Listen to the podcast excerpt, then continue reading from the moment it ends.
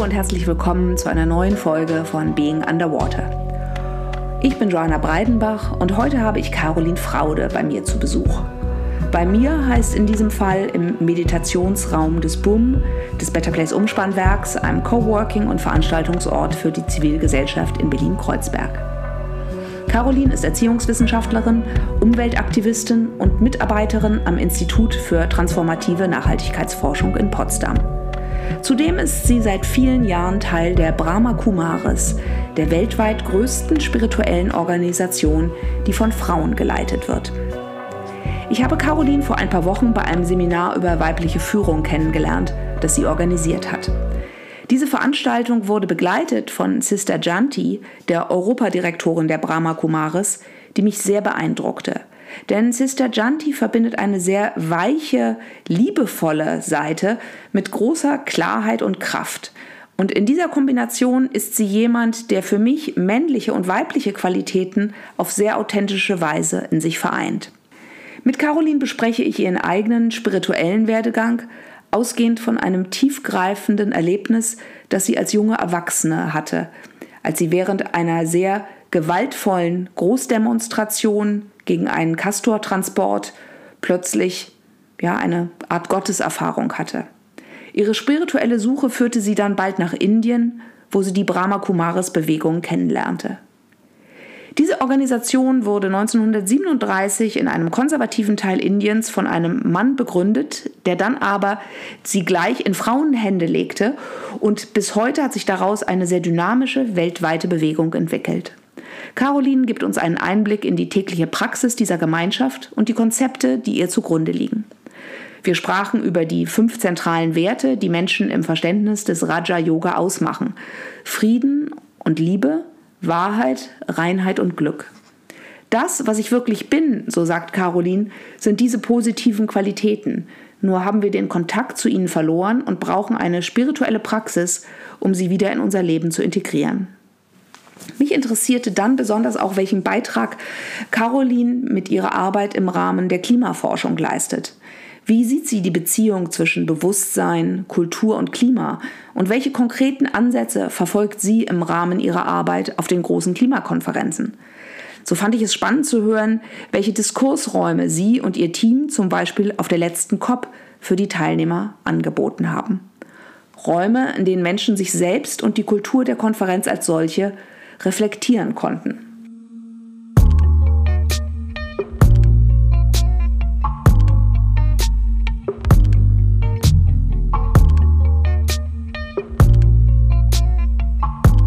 Gleich zu Anfang des Gesprächs hört ihr auch einen kurzen Teil einer von Sister Janti angeleiteten Meditation, mit der Caroline und ich unser Treffen begonnen haben. Just carry on sitting comfortably. You don't have to change your posture or sit on the floor or stand on your head or anything like that. Because this meditation, which is the foundation for Raj Yoga, um, is just simply looking at what's going on in the mind and directing our thoughts and our feelings in a specific way. So just find a posture in which the body is stable and comfortable, just letting the back be upright and the legs, feet on the ground so that the body is balanced. Going inwards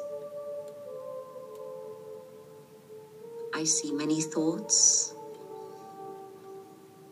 moving in various directions.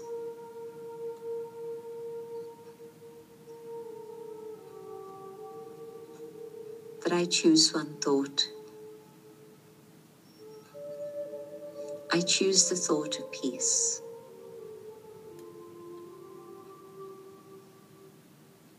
I focus my thoughts on peace. And as I do this,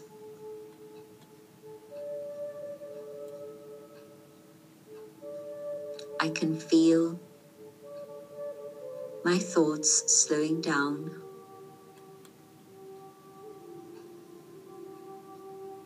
And now as I hold peace in my mind, other scenarios, other avenues fade away. And I'm truly engaged in this journey to experience peace.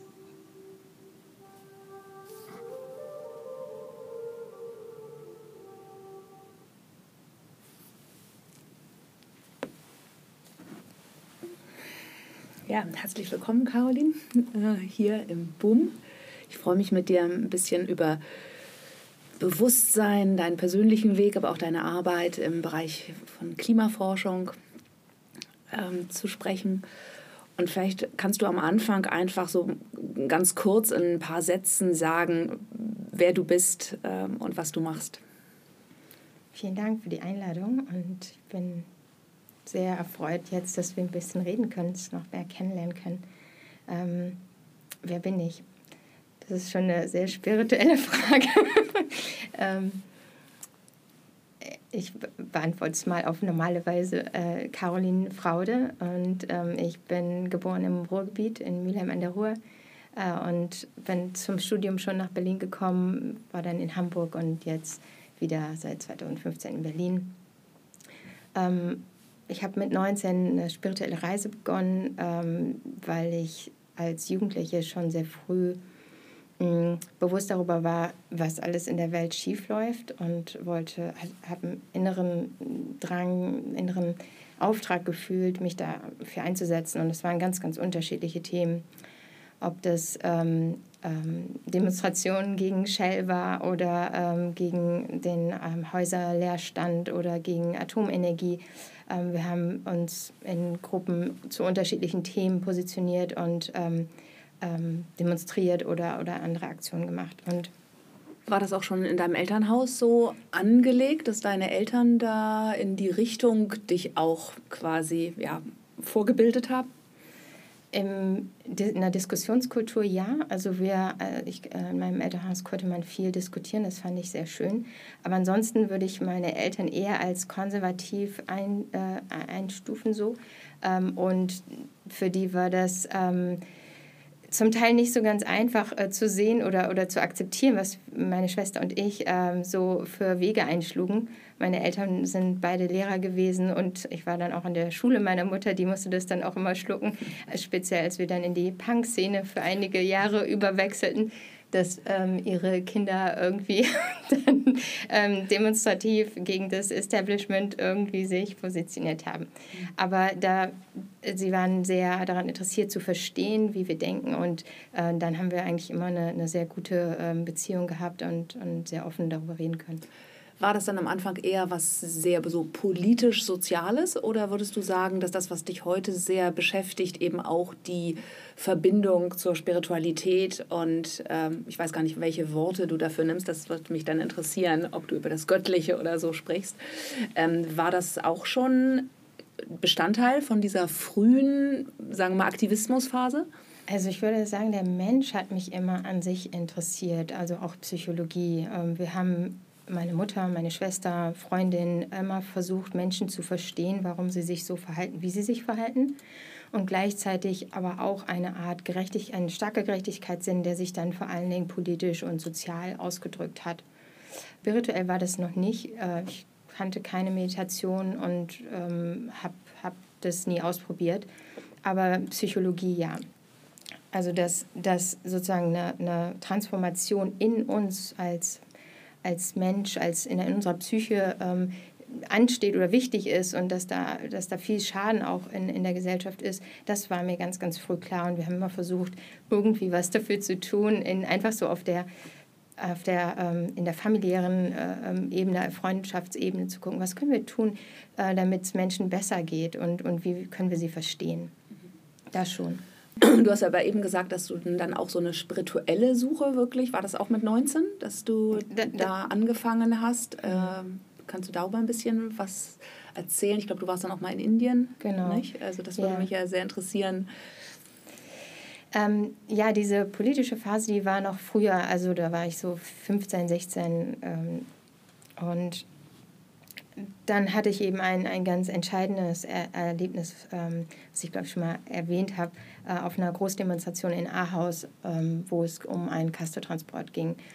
Und ähm, ich war 19 Jahre alt, ähm, ich war noch nie auf so einer riesigen und auch gewaltvollen Demonstration. Da waren Hubschrauber mit Wasserwerfern, ähm, da waren Polizei aus dem ganzen Bundesgebiet. Ähm, wir kamen auch aus dem ganzen mhm. Bundesgebiet zusammen und es war ein, eine Art Kriegssituation, die, ich, die mich ziemlich ähm, geschockt hat. Und äh, manche Polizisten waren sehr nett, manche waren alles andere als nett und ich habe mich dann wegtragen lassen von den Schienen, wo wir saßen.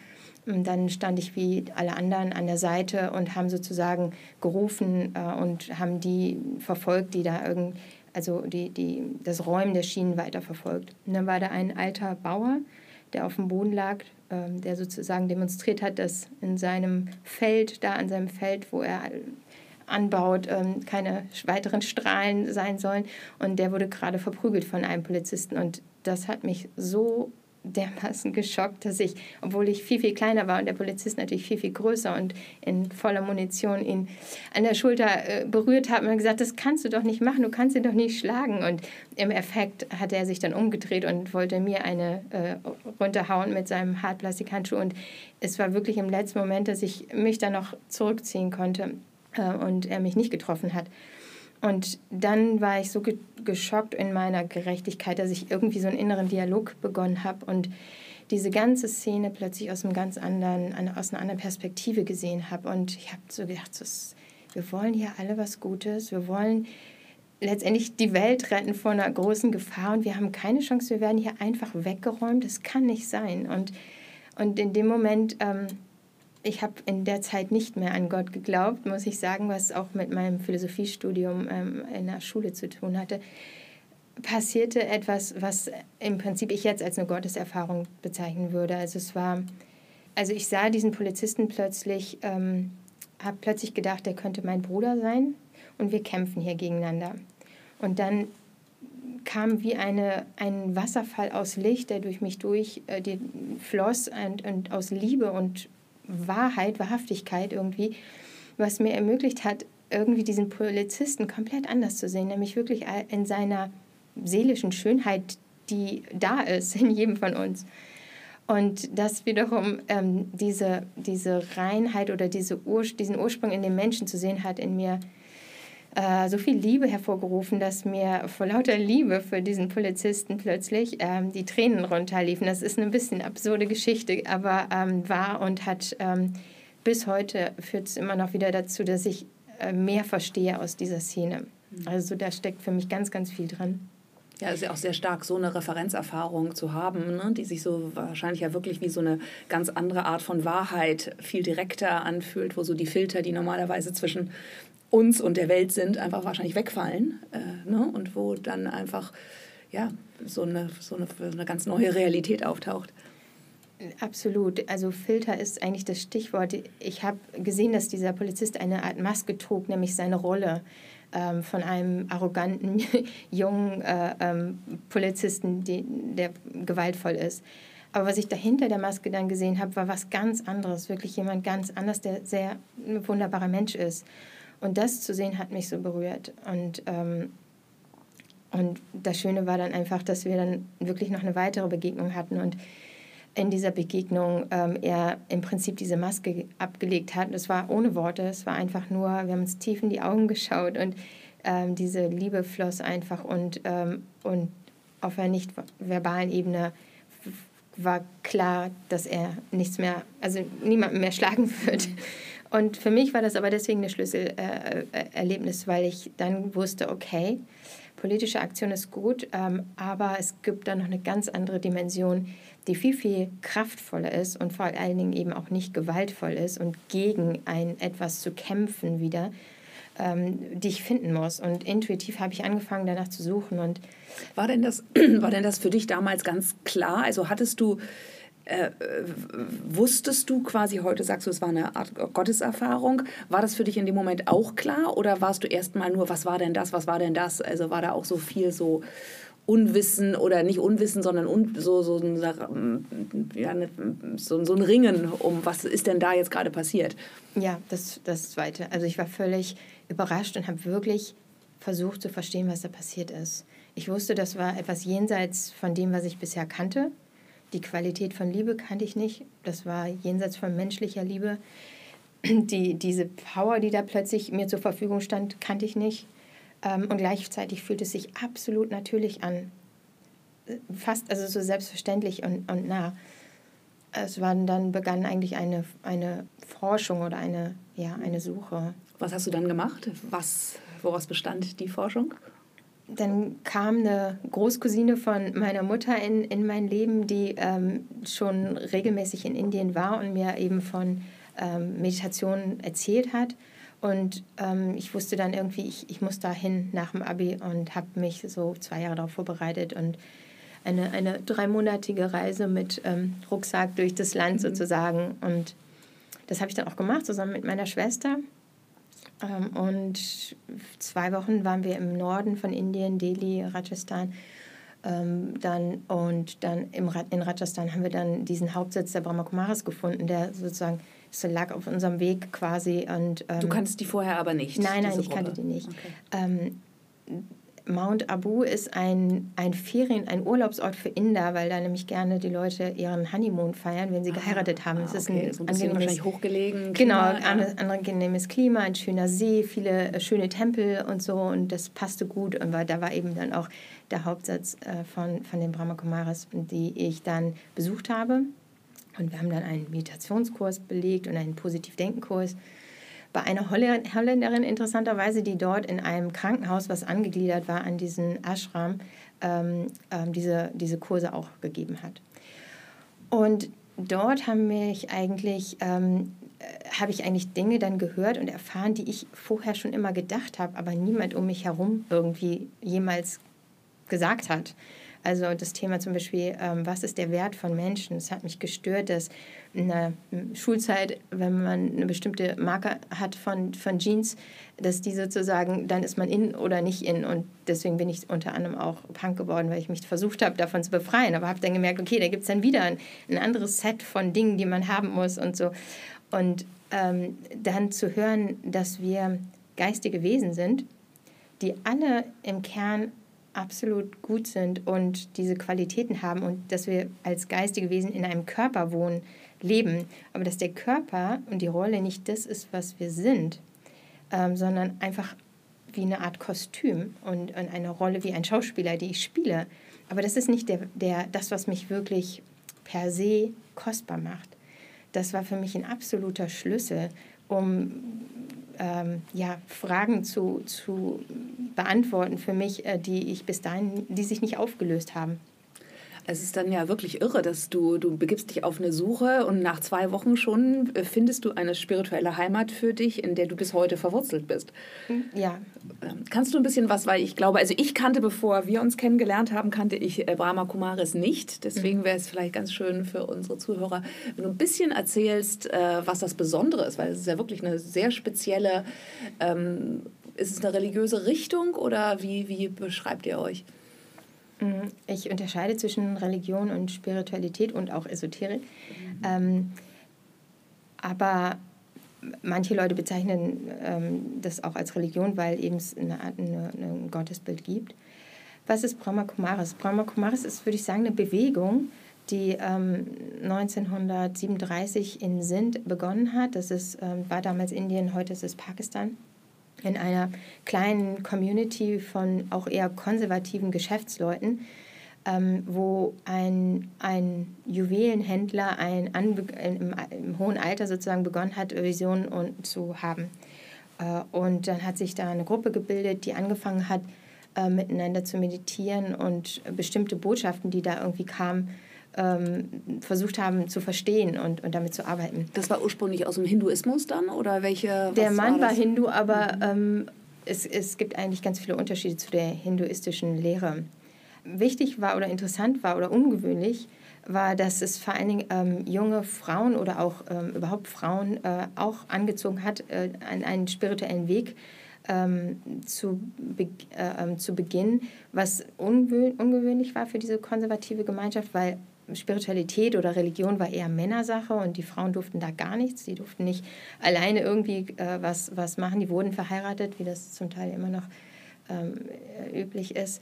Ähm, und durch diese, diesen Weg oder diese Meditation, aber auch durch die Lehre, zum Beispiel, dass wir nicht Frau oder Mann sind, sondern geistige Wesen, ähm, wuchs eine Art Selbstbewusstsein in diesen jungen Mädchen, die ähm, erstmal erschreckend war für die Familie ähm, und jenseits der Normrolle, die, die, sie, die ihnen zugewiesen war von der Gesellschaft, ähm, aber dass sie wirkliche kraftvolle ähm, junge Frauen waren, die dann auch ähm, in, in Führungspositionen ähm, gebracht wurden von diesem Gründer, der nämlich sehr früh erkannt hat, dass die ge gesellschaftliche Transformation, dass es da ganz wichtig ist, auch die Geschlechter, das Geschlechtermissverhältnis umzudrehen und dass sozusagen Männer in der Regel eigentlich mehr lernen so, müssen, jetzt ähm, im Hintergrund zu stehen und diesen unterstützenden weiblichen Teil zu üben praktisch und Frauen üben, in die, in die Verantwortung zu gehen und ähm, sich zu zeigen und, und vorne zu stehen, zu führen um sozusagen die Qualitäten männlich-weiblich, die eigentlich beide gleich in der Seele sind, aber unterschiedlich abgerufen werden, je nachdem, welche Rolle wir gerade spielen oder in welcher Gesellschaft wir sozialisiert sind, wieder in Balance kommen können. Und deswegen ist das sozusagen Tradition in den Brahmakumaris, dass die äh, Zentren ähm, und auch die gesamte Institution von Frauen geleitet wird. Mhm. Super, also ich würde gerne nachher noch ein bisschen auf dieses, äh, weil wir haben uns ja auch kennengelernt in einem Seminar über weibliche Führung, das, was du organisiert hast. Da würde ich gleich noch ein bisschen drauf kommen. Aber also das Besondere ist ja, dass dann wirklich die gesamte Struktur äh, der Organisation äh, von Frauen bis heute von Frauen geführt wird. Nicht? Und ihr seid, glaube ich, die größte äh, spirituelle Gemeinschaft, die von Frauen geführt wird und wo auch die meisten Mitglieder oder die meisten, ich weiß nicht, wie nennt ihr euch, an Disciples oder Angehörige oder so weiblich sind? Oder sind aber es gibt ja auch Männer bei euch. Es gibt sehr viele Männer auch. Ähm, und natürlich übernehmen die auch Aufgaben oder Projekte. Wir arbeiten vermehrt eigentlich eher in einer Teamstruktur. Aber ich kann jetzt ehrlich gesagt nicht sagen, ob mehr Männer oder, oder wie viel wieder der Prozentteil ist. Ich denke schon, dass es mehr Frauen sind. Ähm, aber dieses Prinzip ist, ähm, ist wirklich darauf zu achten, die eigene Transformation auch in diesen Rollenmustern ähm, zu vollziehen. Und wie ist die Führungsstruktur? Also ich habe ja äh, mit einer, ich glaube, sie ist die Sister Janti, ist die äh, das Oberhaupt der europäischen äh, Brahmakumaris oder was ist ihre ja, Rolle? Wir, wir, wir, sagen weniger Oberhaupt als Direktorin. Die, die Direktorin. wir, ähm, äh, für die ähm, europäischen und, äh, Zentren und die Zentren im Mittleren Osten. Äh, da, also der ganze Bereich. Okay, wie viele seid ihr insgesamt? Werden die Direktorinnen gewählt oder in welchem, was für einem Prozess? Das interessiert mich natürlich, weil ich so Organisationsentwicklung und Selbstorganisation mich ja viel damit beschäftige.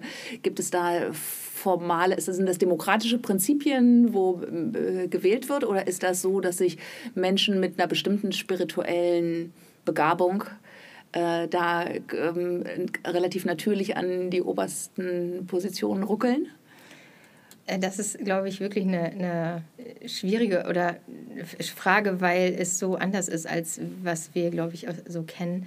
Es gibt keine Wahlen, äh, es gibt keine ähm, Position, es gibt auch keine spezielle, sagen wir mal, Laufbahn oder, mhm. oder Ausbildung. Mhm. Es gibt nicht mal eine Mitgliedschaft. Mhm. Also ähm, wir haben zwar auch Vereine zum Beispiel in Deutschland, aber die sind eigentlich eher, um bestimmte Dinge abzuwickeln und nicht um Mitglieder zu haben.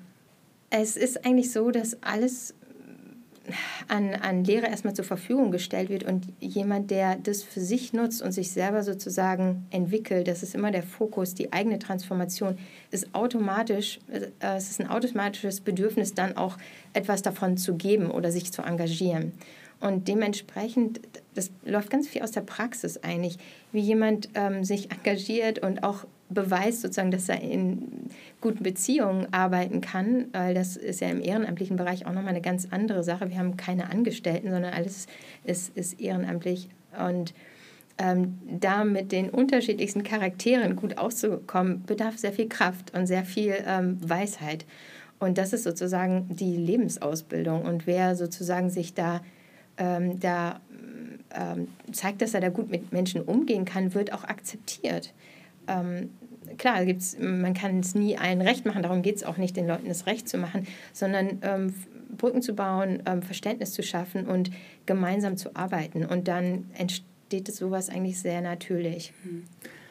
Kannst du ein bisschen was über eure Praxis erzählen äh, und vielleicht auch wirklich an deinem Beispiel? Also was ist so das, äh, was du als spirituelle Praxis machst und ja, vielleicht auch welche Erkenntnisse oder so, wie du, du diesen Weg beschreiben würdest, den du dann in den letzten Jahren, jetzt ja dann schon auch Jahrzehnten, äh, gegangen bist?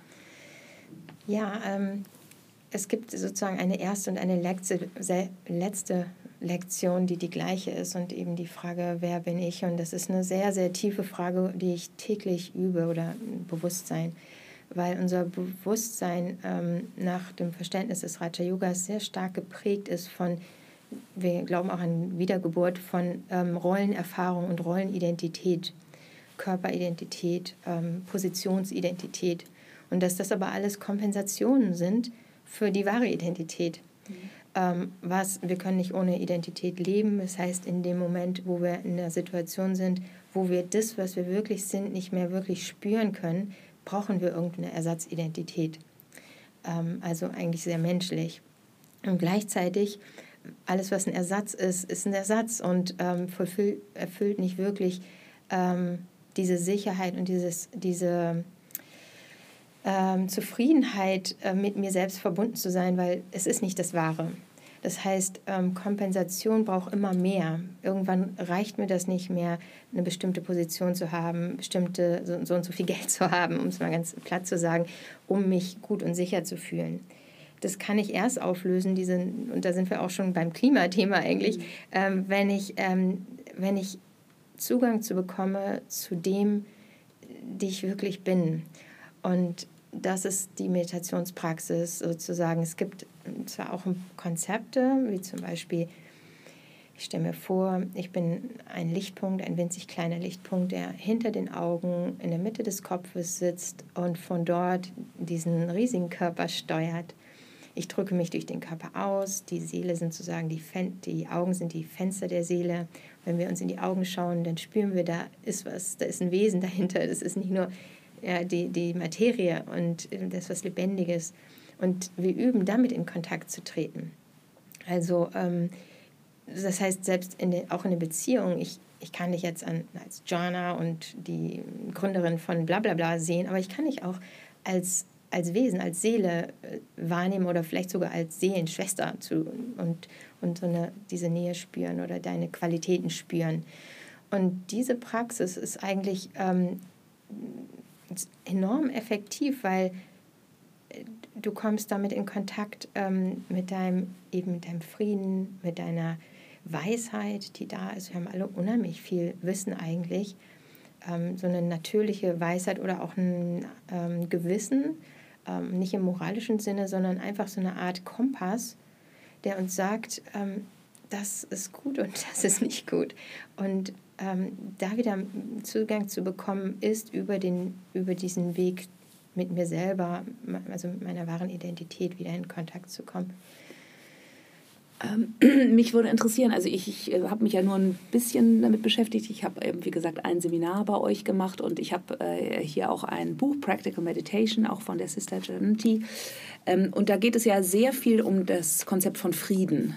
Nicht? Also so, dass, dass du bist Frieden. Mhm. Äh, und mich interessiert das... Ähm, was da, weil so meine eigene spirituelle Praxis ist ja mehr alles, was ich in mir aufscheinen sehe. Und da mag Frieden sein, aber da ist natürlich auch viel vielleicht Kontraktion, da sind Widerstände, ne? da ist ganz viel ja in mir mhm. drin. Ähm, ich, mich würde noch mal mehr interessieren, woher dieser starke Fokus auf Frieden kommt. Ist das so die Vorstellung, dass das eigentlich, dass der Mensch eigentlich Frieden und Liebe ist? Und dass das wie so ein, dadurch, dass man die in der Meditation auch die Intention setzt, sich daran anzudocken, dass das wie so eine self-fulfilling prophecy quasi ist, dass man dann damit in Kontakt kommen kann. Also was mich interessiert ist, ich kann das natürlich mental mir vorstellen, mhm. äh, ja, aber das ist natürlich was anderes. Vielleicht ist das ein Schritt dahin zu einem wirklichen Kontakt, mhm. aber ähm, so, äh, ja, was, was, was, wie, wie, wie machst du das? Äh, äh, mhm. ja, ist es eine bestimmte Frequenz, auf die du dich eintunst oder äh, wie funktioniert das?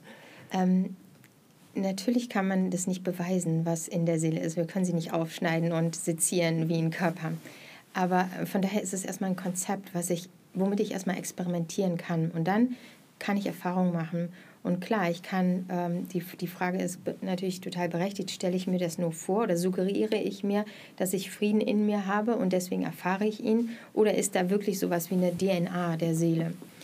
Und ähm, das kann erstmal jeder für sich selbst beantworten, aber ich würde jeden ermutigen, damit wirklich zu äh, experimentieren. Im Raja Yoga ist das Konzept, dass es fünf Urqualitäten gibt. Das ist der Frieden, die Liebe, die Reinheit, ja, so eine Art Unschuld, so eine Pure Heart, ähm, dann ähm, Wahrheit und Glück. Und man kann sagen, der Beweis, dass das etwas ist, was Teil von uns ist, ist, dass wir uns eigentlich alle Menschen sich danach sehen. Jeder ist glücklich, wenn er Frieden erfährt oder wenn er Liebe erfährt. Das heißt, das ist etwas, was zu uns gehört und wir fühlen uns nicht gut, wenn wir ärgerlich sind oder im, im, im Streit mit jemandem. Wenn das Teil von uns wäre, dann würden wir uns damit gut fühlen. Das ist für mich jedenfalls eine sehr aufschlussreiche oder logische Erklärung. Und gleichzeitig ist das andere auch da, natürlich. Äh, Ärger, Arroganz, was auch immer. Die, ähm, aber das Konzept ist so, dass sozusagen das, was ich wirklich bin, sind diese positiven Qualitäten. Aber weil ich den Zugang dazu, also zu mir selber, irgendwie verloren habe oder so eine Art abgekoppelt, getrennt bin von mir selbst, und damit meinst du eher so das größere Selbst in Form von einer Seele zum Beispiel? Ja. Mhm. Ich würde es natürlich eher mit dem Wort wahr oder ursprünglich mhm. betreffen, betreffen, be, be, bezeichnen. Aber ja, man kann es auch als das größere Selbst bezeichnen, ähm, weil, ich, weil ich mit mir selber, mit dem, was ich wirklich bin, nicht in Kontakt bin. Und das hat natürlich, da gibt es eine größere Erklärung dazu, einfach auch mit Energieverlust zu tun bin ich in, muss ich sozusagen, zum Beispiel, ich habe, spüre keine Kraft, ich bin nicht in, in, in Verbunden, Verbindung mit meiner inneren Kraft. Das heißt, ich kompensiere das zum Beispiel mit Ärger ähm, und, und demonstriere meine Kraft oder meine Macht durch Ärger, was aber eigentlich keiner ist. Das ist ein Zeichen von Abwesenheit von Kraft. Ähm, und, und so gibt es, gibt es diese, diese Zusammenhänge oder ähm, Arroganz ähm, versus Selbstrespekt, wenn ich mein Wesen spüren kann, spüre ich, wie schön das ist und bin einfach dankbar darüber, wer ich bin, ohne dass ich das irgendjemand erzählen muss. Aber wenn ich meinen Wert nicht spüren kann, mich selbst nicht spüren kann, dann muss ich es irgendwie äh, kompensieren und eine Art Arroganz entwickeln. Macht das Sinn? Mhm, mh, ja. Wie, kannst du mal so ein bisschen beschreiben, wie so der, also wie ich es mir vorstelle, ist, dass es so ein Prozess ist, wo du eine bestimmte Qualität, diese fünf Qualitäten, die du eben beschrieben hast, dadurch, dass du dich äh, sehr häufig darauf einstimmst, dass du die wie so eine Batterie irgendwie in dir auch immer wieder auflädst? Ähm, würdest du denn sagen, dass du innerhalb der letzten Jahre da eine Art von, ja, was ist so eine Transformation, die du in dir selbst äh, wahrgenommen hast? Also ein, ein Muster, was ich ganz stark hatte, war ähm, Angst, was falsch zu machen. Und das hat mich unglaublich blockiert. Ähm, und ich habe auf der einen Seite einen inneren Impuls gespürt, so eine Art ähm, Touching, etwas zu tun, eine Stimmigkeit. Und dann kam sofort sozusagen wie so eine, so eine äh, wie nennt man das, so eine Sabotage, ähm, diese anderen Gedanken von, ähm, nee, das ist jetzt bestimmt falsch oder das ist nicht angemessen oder, oder so. Und das hat mir natürlich total immer wieder ähm, mein, mein Plan oder meine natürliche Entwicklung total blockiert.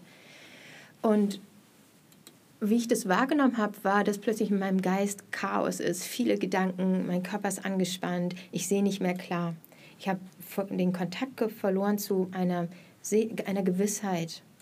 Da kommt aus der Ruhe, aus der Kraft ein Impuls ich will den umsetzen und der wird unterbrochen von Gedanken. Und es fühlt sich wirklich so an wie von außen, obwohl das alles in meinem Kopf ist. Und ich, ich denke, das kennst du vielleicht auch, diese verschiedenen Stimmen im Kopf. Ja, und welcher ja, höre ich jetzt ja, zu? kenne ich durchaus, ja. Und da gibt es so ein paar Guidelines, kann man sagen, ähm, um zu unterscheiden, zu lernen, was ist sozusagen von meinem tiefsten Inneren und was ist von den Schichten der Erfahrung äh, von kompensierten Identitäten, äh, die mich von dem, was ich eigentlich bin, trennen. Mhm. Und ein Indikator ist zum Beispiel eben Anspannung, ähm, viele Gedanken, ähm, Verwirrung. Und deshalb habe ich mir einfach zum, um da einen Fuß in die Tür zu kriegen, äh, in diese Momente, habe ich mir, habe ich mich diszipliniert, ähm, entschlossen, mir selbst, zu mir selbst zu stehen. Mhm. Ja? Mhm. Zu diesem Gefühl, zu diesem Impuls und mhm. zu warten, bis ich wieder im Frieden bin, äh, bis ich das wieder spüren kann und dann nochmal mhm. versuchen, mhm. diesen Schritt zu machen, der, den ich eigentlich machen wollte. Mhm. Ähm, beobachtest du denn dann aber auch manchmal in dir so, ist, also wenn ich, ich habe auch ein paar Meditationen äh, gemacht und ich habe gemerkt, dass es mir aber gar nicht leicht ist zu unterscheiden zwischen das, wo ich vielleicht wirklich mit etwas, was ich als friedvoll und liebevoll in Kontakt bezeichnen würde, zu sein und das zu unterscheiden dann von einer gewissen Dissoziation auch, wo ich einfach weggehe von dem, was ist und wo ich mich einfach so ein bisschen so wegbeame mhm. quasi äh, mhm. ja, und eigentlich nicht wirklich in Kontakt bin. Das ist total ähm, wertvoll und wichtig, dass, dass du das ansprichst, weil es ist eine ganz intensive Auseinandersetzung im Raja Yoga mit diesen Kompensationsmustern. Es geht nicht darum, die Augen davor zu verschließen. Im Gegenteil, ähm, es gilt genauso, den Frieden wie auch den Ärger zu studieren, zu gucken, wann kommt der. Ähm, wie drückt er sich aus? Also Ärger kann auch ganz latent und unsichtbar sein, so zickig oder äh, dass du jemand blockierst oder so.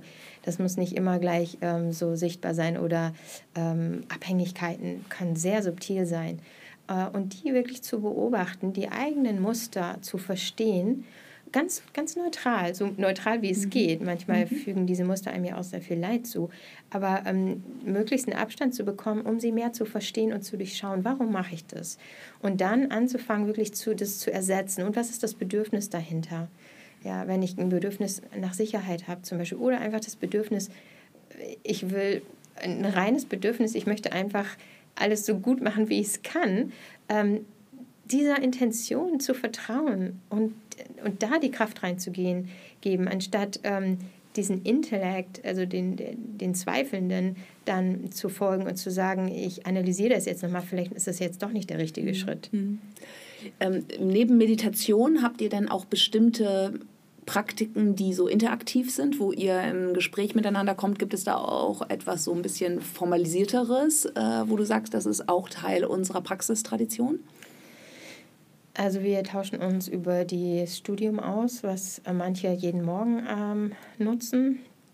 Wie sieht das aus? Ähm, wir lesen einen Text zusammen äh, und unterhalten sich hinterher darüber, die, die wollen. Manche möchten das auch für sich mehr schriftlich ähm, verinnerlichen oder müssen einfach ganz praktisch zur Arbeit. Aber in der Regel gibt es ein kurzes Gespräch darüber, ähm, welch, was hat dich angesprochen, was nimmst du heute mit und wie setzt du das um. Das würde jetzt online laufen oder? Äh Wir haben beides. Ein paar treffen sich noch ähm, zusammen physisch und der Rest mhm. ist online. Mhm. Und der, der andere Punkt ist wirklich durch das Zusammenarbeiten, was, ich, was für mich super, super wertvoll ist. Ich finde, erstens lernt man sich ähm, nochmal ganz anders kennen, wenn man etwas zusammen macht, irgendein Projekt oder so. Aber in dieser Zusammenarbeit passiert eigentlich die wahre Transformation, weil da kommen die ganzen Neigungen, wie wir sie nennen, Sanskaras, Muster raus, ähm, die äh, getriggert werden. Oder auch sowas wie, wie du eben sagtest, ähm, ähm, hast du es gesagt, also Wettbewerb oder, oder Position und all diese Dinge, die natürlich in jedem von uns sind. Äh, und die zeigen sich. Und in, aber in einer, sag ich mal, spirituellen Gemeinschaft, ähm, wo alle irgendwo das Ziel haben, sich selbst zu verwandeln, miteinander zu verwandeln, ähm, ist das eigentlich ein, ein, wunderbarer Ort, um dann auch sich diese Schattenseiten anzugucken. Okay, das heißt also, ihr kommt in der praktischen Arbeit zusammen, aber eröffnet dann auch genügend Raum, um so, so quasi Metareflexion zu betreiben und euch gegenseitig auf Muster äh, aufmerksam zu machen. Ja, aber das äh, passiert auf eine ganz ähm, behutsame und freiwillige Art und mhm. Weise. Also mhm. ich würde mhm. mir nie irgendwie jetzt anmaßen, jemand zu sagen, hör mal, also das war jetzt gerade hier sehr ärgerlich oder so, ähm, wenn, wenn die Person mich fragt. Also es ist ein, eigentlich ein sehr starkes Commitment bei jedem auch. Ähm, in der Regel merkt es dann schon jeder, da brauche ich dann nicht nochmal was zu sagen. Aber wenn es natürlich nicht anders geht, ähm, dann, ja, dann, dann würde ich schon drüber sprechen und sagen, irgendwie habe ich mich mit der Situation nicht wohlgefühlt, wie, aber ich würde jetzt nicht mehr dem jetzt einen Vortrag halten wollen. Alles klar. Was ist, was ist denn diese Arbeit? Weil ich weiß ja, dass ihr auch im internationalen Bereich äh, zum Teil sehr tätig seid. Was, was ist denn diese praktische Arbeit, äh, die euch verbindet?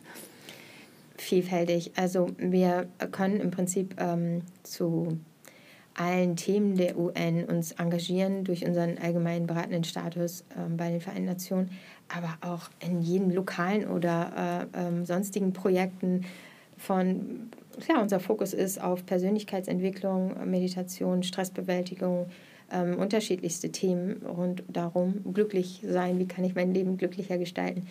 Ähm, für mich ist es ganz stark eben auch das, ähm, die Arbeit im Kontext mit der Klimakonferenz, mhm.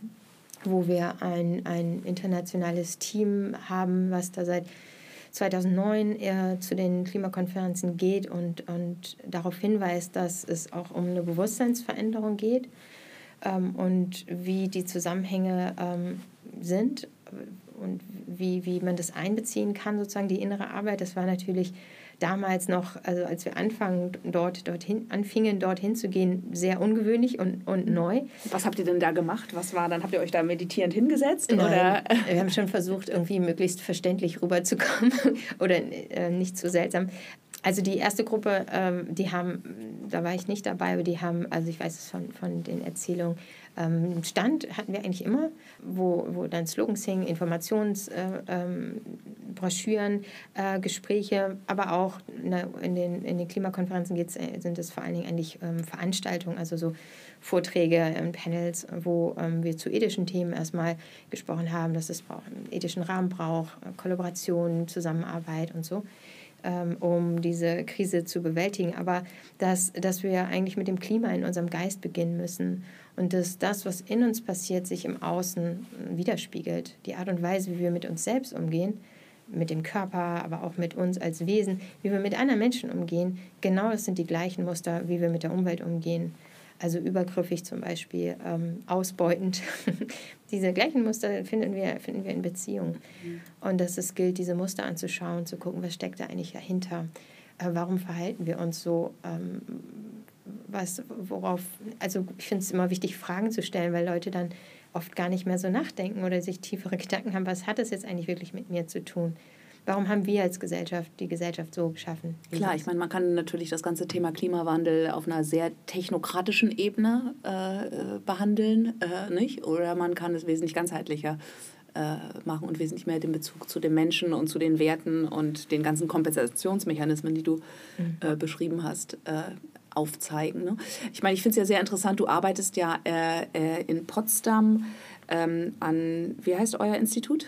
Institute for Transformative äh, Sustainability Studies, angewandte äh, Transformationsforschung. Genau, und das ist ein sehr großes Institut. Und du bist da ja in einem Bereich tätig, der erstmal ja ungewöhnlich ist, dass man sich mit Mindset for the Anthropocene äh, beschäftigt.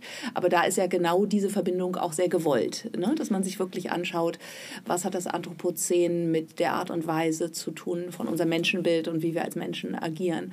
Ähm, kannst du ein bisschen über eure Arbeit erzählen, wie die Intention dazu kam, diese beiden Bereiche zusammenzubringen und auch so, mich würde sehr interessieren, ob du eine Entwicklung da drin siehst, dass immer mehr Menschen einen ganzheitlichen Ansatz äh, in der Nachhaltigkeitsforschung verfolgen.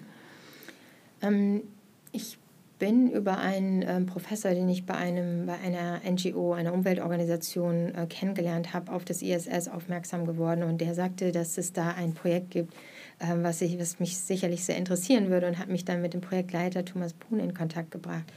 Ähm, die, dass, dass die Perspektive oder das Verständnis, dass es auch um eine Bewusstseinsveränderung geht, ist gar nicht mal so neu, äh, auch in der Wissenschaft. Also zum Beispiel der Club of Rome mit ähm, dem Buch ähm, Limits for Growth und von Donella Meadows hat da schon darauf hingewiesen, äh, dass es um dieses Eisbergmodell, mhm. was du wahrscheinlich kennst, so mhm. unter dem Wasser eben, ja. ähm, diese Mental Models sind, wie Worldviews und, und ähm, Ethik und, und so.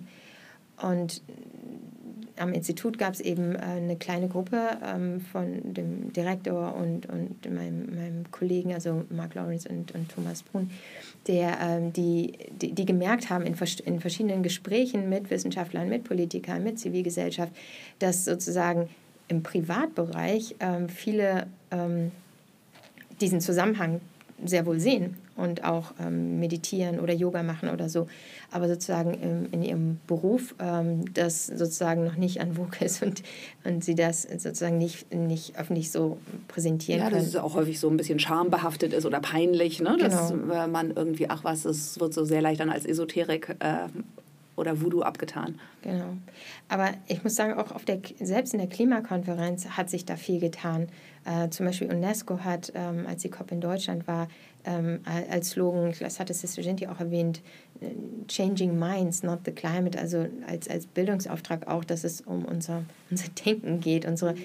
und hat eine, eine ethische Prinzipien für die Verhandlungen äh, der, in der Klimakonferenz herausgebracht.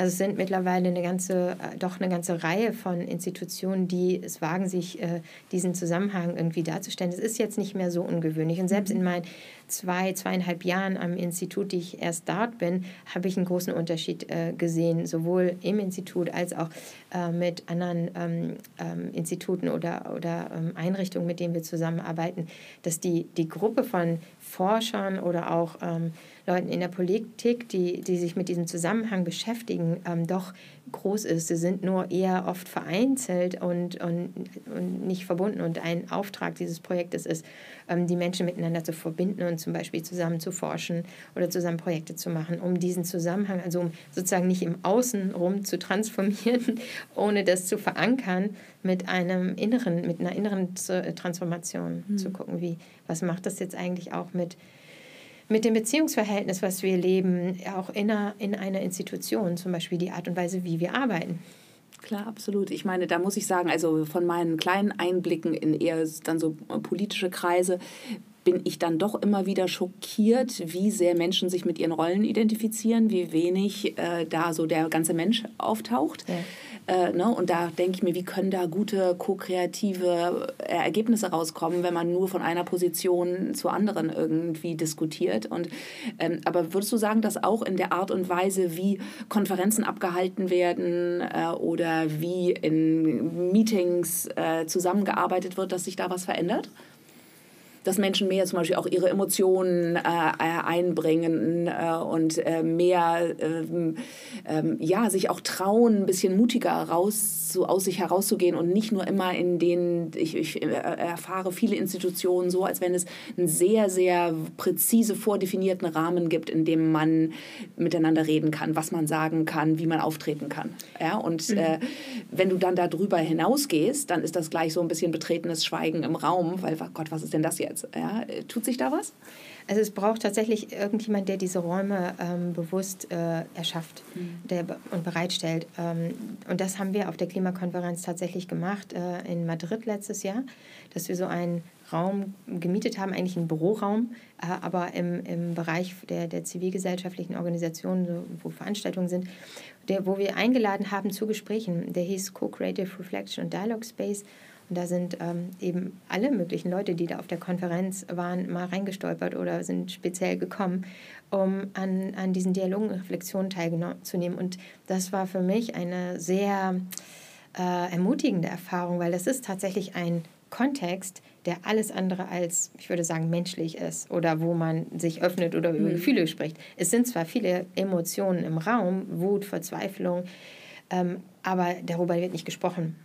Und in diesem Raum, ähm, den wir natürlich auf eine bestimmte Weise designt haben, konzipiert haben, ähm, war es tatsächlich möglich äh, und Menschen haben sich geöffnet und, und äh, über, darüber zu, gesprochen, wie es ihnen eigentlich damit geht und, und äh, was, was ihre Bedürfnisse sind und wie wir eigentlich auf, ja, und wir haben das natürlich auch gemacht, äh, weil es braucht Beziehungen, um zusammenzuarbeiten und diese Kultur, wo jeder nur auf seinen eigenen Vorteil achtet und, und äh, die dem anderen grundsätzlich misstraut, die ist ja sehr stark in der Klimakonferenz. Deswegen äh, sind die Verhandlungen ja auch so erfolglos oft, ähm, weil diese Beziehungsebene halt einfach fehlt. Hm. Und würdest du auch sagen, dass, um dann den Bogen zu Feminine Leadership zu schlagen, würdest du sagen, dass das auch eine, was du als eine weibliche Qualität ansehen würdest, diese Beziehungsfähigkeit, äh, dass auch das rezeptive Zuhören, vielleicht auf eine andere Art und Weise, ähm, ist das äh, etwas, würdest du sagen, dass da die Kultur sehr männlich äh, ist?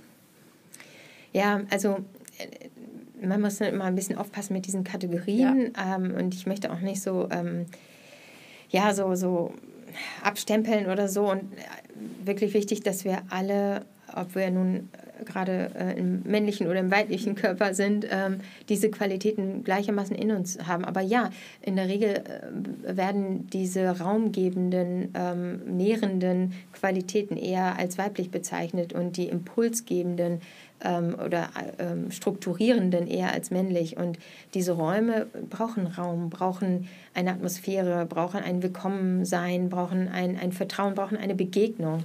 Und ähm, ja, das, das kann man auf jeden Fall als weiblich auch bezeichnen. Mm, was habt ihr denn dann ganz konkret eingesetzt? Also wir, wir haben Dialoge gemacht, also äh, einfach im Kreis gesetzt, äh, gesessen und zu bestimmten Fragen uns ausgetauscht. Ähm, und wir haben auch ähm, Reflexionen gemacht, also so eine Art stille Momente gehabt für jemand, wo jeder eingeladen war, seine eigenen Gefühle wahrzunehmen und, und ein bisschen zu prozessieren, was eigentlich in dem Geist so vor sich geht, welche Eindrücke man allein an einem Tag da schon so aufgenommen hat und verarbeiten muss irgendwie. Ähm, aber viele Methoden, Appreciative Inquiry, dieses wertschätzende, erkundigende Nachfragen, ähm, in Kleingruppen ähm, bestimmte Fragen diskutiert. Es ging speziell darum, wie erlebt ihr die Kultur des Miteinanders auf der COP und das mal zu reflektieren. Ähm, und empfindet ihr die Kultur als förderlich für Verhandlungen und, und transnationale Zusammenarbeit oder nicht? Und wenn nicht, äh, was wäre eine unterstützendere Kultur des Miteinanders ähm, für, für das Anliegen, für das wir hier sind? Und wie wird diese erschaffen? Was, was erzeugt so eine Kultur? Das waren eigentlich die Hauptforschungsfragen dieses Raumes. Ja, gut, es macht ja auch total Sinn. Würdest du denn sagen, dass ihr damit auch die nicht üblich Verdächtigen erreicht habt? Weil es, manchmal ist es ja so, dass dann die Leute, die sich davon angezogen fühlen, die fühlen sich dann da bestätigt und finden sich in diesen Räumen wieder, können, wissen aber auch schon irgendwie, in welche Richtung es geht und fühlen sich dann sehr schön bestätigt. Aber es, es wäre ja wahrscheinlich nochmal was anderes, wirklich die wirklich viel Macht äh, in diese Räume reinzuholen. Ist euch das auch gelungen? Ähm, bedingt. Ähm, natürlich ist es so, wie du gerade sagtest, die, die sich am meisten angezogen war, äh, waren, sind die, die es eben auch vermissen. Die ähm, auch sehr darunter leiden, ne? genau. ne? dass sie an so einem Thema, was ja wahrscheinlich also auch bei sehr vielen sehr tief in ein ganz tiefes Bedürfnis in ihnen anspricht, äh, ne? dass sie sich das immer irgendwie so abgeschnitten fühlen. Ja. Aber ähm, es ist uns schon auch gelungen, den einen oder anderen in den Raum einzuladen. Den ähm, Chefunterhändler. ähm, genau, wir, wir, saßen, wir waren einfach mit unserem Raum ganz gut positioniert an so einem Weg, wo viele Menschen vorbeigekommen sind. Und dann war es einfach leicht, die Leute auch mal anzusprechen, zu sagen, haben Sie mal ein paar Minuten Zeit? Oder es war auch irgendwo, hat es dann schon einfach generell einen anziehenden Faktor gehabt, weil da waren Menschen, die im Kreis saßen, die miteinander geredet haben, wohingegen sonst so auf der Klimakonferenz es schon nicht nur enorm laut ist und hektisch, sondern auch so orientierungslos ist, so riesig. Man weiß gar nicht, wo man jetzt eigentlich hingeht und man will dann eigentlich nur noch seine Ruhe haben, weil man gar nichts mehr aufnehmen kann, weil es so überwältigend ist. Und da ähm, hat, man merkt ja auch, wenn da tiefe Gespräche sind, äh, dann sitzt man einfach anders zusammen und dann guckt man so rein, die Tür war immer offen und dann hat sich der eine oder andere dann einfach mal so da reingestellt und gehört und geschaut und sich dann irgendwie dazugesetzt. Das war, das war schon ganz interessant.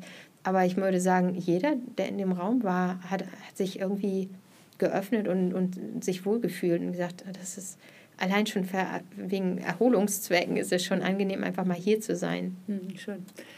Ähm, ich habe eine Frage, ich weiß nicht, vielleicht ist das zu intim, musst du äh, äh, überlegen, ob du das beantworten möchtest. Aber du hattest ja mit einem sehr starken Bild, haben wir unser Gespräch begonnen, ne? von dieser Gotteserfahrung äh, während einer Klima- oder Nukleartransport, Castor-Transport, äh.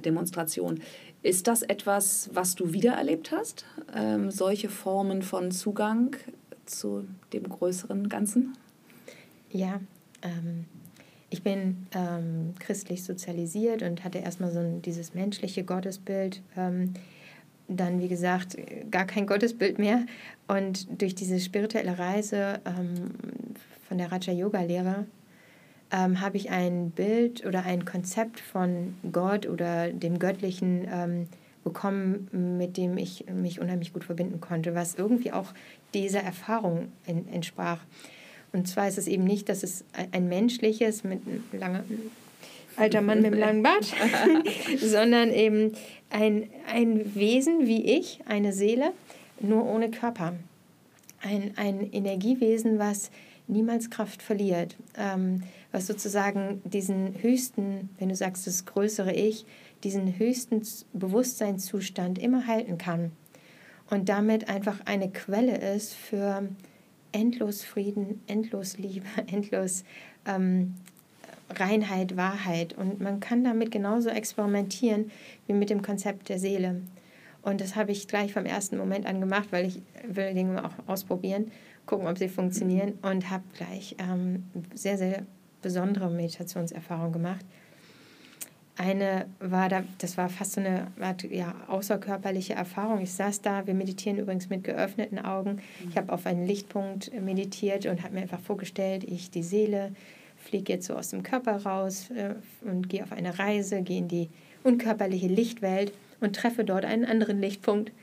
Und das war so ganz innocent, ja, so ganz ohne, ohne weiter darüber nachzudenken. Und in diesem Moment, wo ich sozusagen diesem Wesen begegnet bin, ähm, habe ich wieder dieses Überwält diese überwältigende Liebe gespürt, die ich in, auf der menschlichen Ebene nie vorher erlebt habe es war einmal ähm, größer als alles andere und auch so absolut selbstlos. Ähm, und das ist, glaube ich, der Hauptunterschied zwischen diesem Wesen oder dieser Energie ähm, im Vergleich zu Menschen. Und damit schließe ich jeden Religionsgründer mit ein, so wunderbar diese, auch diese Menschen natürlich sind. Sie sind Menschen und damit irgendwie auch unter einem Einfluss ähm, von Gesellschaft und physischen Bedürfnissen und alles Mögliche.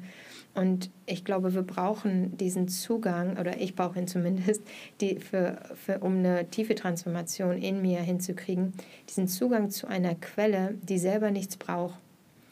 Ähm, und wo ich sozusagen, ohne mich in irgendeiner Weise zu binden, ähm, mich mit Kraft anfüllen kann, um dann meine Kompensationsstrategie in, äh, Stück für Stück mhm. loslassen zu können. Das ist eigentlich eine sehr gewaltlose oder friedvolle Art, der Transformation. Ja, also nochmal zurück zu dem Punkt von wegen Schattenseiten angucken. Klar, ich muss mir meine hässlichen Seiten angucken, mein Ego, und das ist nicht schön. Äh, mein Ärger, mein, meine Anhänglichkeit, Abhängigkeit, was auch immer. Aber wenn ich weiß, oder ich sehe es eben so, dass ich das nicht wirklich bin, sondern dass ich das einfach aus einer Not heraus entwickelt habe, dann habe ich einen ganz anderen Standpunkt damit äh, zu arbeiten. Und wenn ich dann auch noch sozusagen eine Quelle habe, die mir wirklich ermöglicht, mich um meine Bedürfnisse zu kümmern ähm, und, und zu erfüllen, sie zu, zu befriedigen, äh, dann ist es natürlich, äh, habe ich die Grundlage, um bestimmte Dinge, die ich nicht mag, an mir auch verändern zu können. Eine letzte Frage. Ähm, du bist ja in einem Bereich tätig, äh, Klima, Umwelt, der einen auch sehr ähm, sorgenvoll, ängstlich, panisch, äh, wütend, äh, was auch immer machen kann. Ja? Ähm, wie, was ist denn deine persönliche Einschätzung? Glaubst du, dass wir das hinkriegen als Menschheit, dass wir den Klimawandel so stoppen können, doch noch, dass er nicht mit unendlich großem Leid äh, einhergeht? was ist so deine, so zwischen Optimismus, Pessimismus, Realismus? Hast du da eine Orientierung für dich, wo du sagst, da glaubst du, geht's hin? Ich merke gerade, ich bin ja wirklich so ein bisschen zwischen den Welten hier. Auf der einen Seite habe ich jetzt über meinen Beruf auch gesprochen, was ein wissenschaftlicher Kontext ist. Ja. Und wir haben angefangen, und deswegen bin ich ja auch hier, es ist mein ähm, persönlicher Zugang zur Spiritualität. Und das ist natürlich wirklich in zwei Booten stehen, äh, zumindest in der Welt, in der wir leben, wird es so gesehen. Deswegen kann ich das immer nur aus einer ganz persönlichen ähm, Perspektive beantworten. Und ähm, wissenschaftlich ist die Antwort klar, also da ist nicht mehr viel Spielraum. Spirituell, um deine Frage direkt zu beantworten, ja, ich glaube daran, dass wir das schaffen werden, diese Welt zu transformieren. Aber wie das genau aussehen wird, das mag anders aussehen, als du und ich uns das vielleicht wünschen würden. Aber vom Prinzip her, und das ist das, was mir unheimlich viel Klarheit und Kraft gibt, ähm, dass, dass ich glaube daran, und das ist meine Erfahrung, weil ich damit arbeite seit ähm, 22 Jahren, dass es spirituelle Prinzipien gibt und dass Transformation auf dieser Muster, auf der Ebene der Mustern funktioniert. Das heißt, wenn ich in mir erstmal Erfahrung damit sammle, bestimmte Muster zu transformieren und in meinen Beziehungen und in meinem, meiner Institution, in der ich arbeite, ähm, dann habe ich sozusagen am Samen setze ich am Samen ab, worauf diese Welt, wie wir sie heute erleben, aufbaut. Also ich kann natürlich auch auf der systemischen Ebene transformieren, das ist auch wichtig, aber wenn ich den Samen, und das ist, glaube ich, wirklich der Mensch, wenn ich da nicht das heile und, und reinige, dann wird es, wird es nie daraus ein anderer, wenn das der Same ist, wird daraus nie ein anderer Baum entstehen, wachsen können. Aber beides, also die systemische, im, im System zu wirken, eigentlich geht es gar nicht anders, als nicht im System zu wirken. In dem Moment, wo ich aktiv bin und transformiere, Klar, äh, bewege ich das System mit. Von daher, ähm, also ich, äh, ich denke, dass es nicht vermeidbar sein wird, dass wir ähm, Umweltkatastrophen massiv erleben werden und dass wir uns darauf auch vorbereiten äh, müssen in Bezug auf Resilienz und äh, mit wenig Auskommen. Und ein spiritueller Weg ist da absolut hilfreich, ähm, wenig zu brauchen. Ähm, und gleichzeitig glaube ich, dass die Erfahrungsebene, und das ist wirklich auch eine, eine Erfahrung, die ich schon habe, dass die Erfahrungsebene unabhängig sein kann von dem, was außer um mich herum passiert. Also ich kann in einer, und diese Szene ist da wieder eine Schlüsselszene, es kann um mich eine, eine Art Kriegssituation sein, wie auf dieser Demonstration. Und innerlich mache ich eine komplett andere Erfahrung von göttlicher Liebe. Und dann fühle ich mich auch absolut sicher. Und dann passiert mir auch nichts. Ja. Ja, vielen Dank, Caroline. Ja, danke dir. Being Underwater is created in collaboration between myself, Joanna Breidenbach, and edited by Sienna Powers. The music is produced by Angus Sewell McCann and Vincent Augustus. If you like this episode, Please remember to subscribe, rate, and review wherever you get your podcasts. You can also check out our website at beingunderwater.com or at joannabreidenbach.de.